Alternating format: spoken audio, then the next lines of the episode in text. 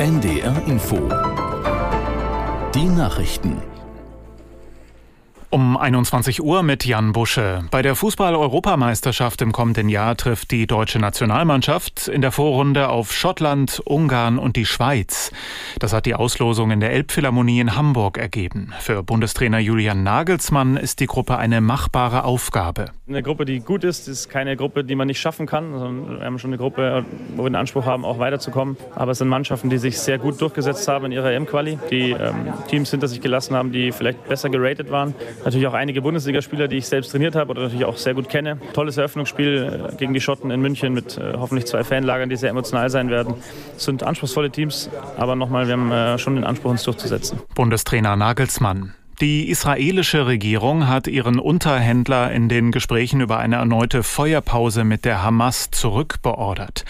Das Büro von Ministerpräsident Netanyahu erklärte, die Verhandlungen in Katar befänden sich in einer Sackgasse. Aus der NDR-Nachrichtenredaktion Ulrike Ufer. Der Chef des israelischen Geheimdienstes Mossad zog daher auf Anweisung des Ministerpräsidenten sein Verhandlungsteam aus Doha ab. Gestern früh war eine siebentägige Waffenruhe zwischen Israel und der Terrororganisation Hamas ausgelaufen. Die israelische Armee begann daraufhin ihren Einsatz gegen die Hamas erneut, während die Terrororganisation ihrerseits wieder Raketen abfeuerte. Inzwischen bombardiert Israel auch den Süden des Gazastreifens, wo ein Großteil der palästinensischen Zivilisten auf engstem Raum Zuflucht sucht. Auf der Weltklimakonferenz in Dubai haben rund 20 Staaten erklärt, die Nutzung der Atomkraft deutlich auszubauen. Sie wollen ihre Kapazitäten bis 2050 verdreifachen und dadurch das Klima schonen.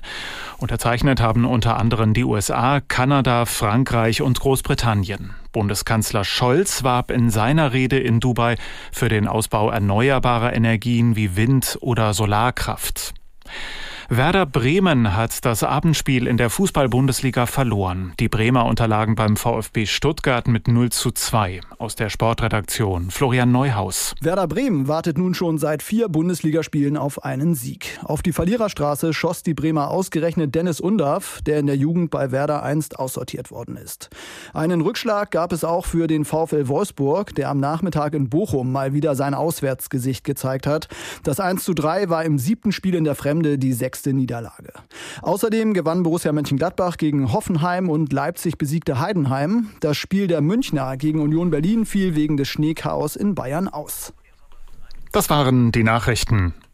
Das Wetter in Norddeutschland. Heute Nacht viele Wolken, vor allem in Niedersachsen auch Schneeschauer. An den Küsten oft klar, minus 8 bis minus 2 Grad. An den Küsten bis plus 1 Grad. Morgen neben dichten Wolken auch etwas Sonne. Es bleibt weitgehend trocken morgen bei minus 2 bis plus 4 Grad. Es ist 21.03 Uhr.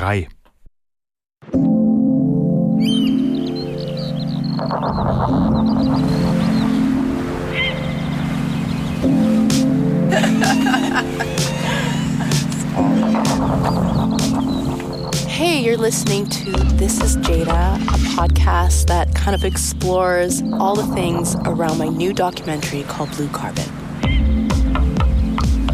This is Jada, ein NDR-Podcast mit mir, Jumoko Ulusanmi und Jada Guy. Episode 1 Wendepunkte.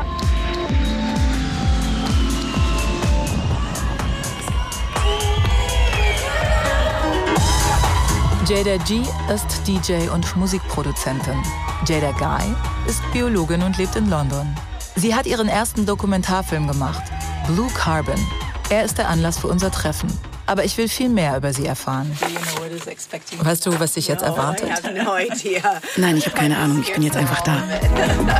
Ich möchte wissen, wie sie als internationaler DJ-Star und Produzentin lebt, wie sie aufgewachsen ist, welche Erfahrungen sie in ihrer Zeit in Berlin gemacht hat und wie Klimaschutz und Jet-Set zusammenpassen. Hi. Hi. Hallo. I'm happy that you ich freue mich, dass du hier bist. Ich wollte dich eigentlich vorstellen, aber ich denke, du machst es einfach selbst. I'm I'm not really sure how to start. I think you can present yourself. Okay.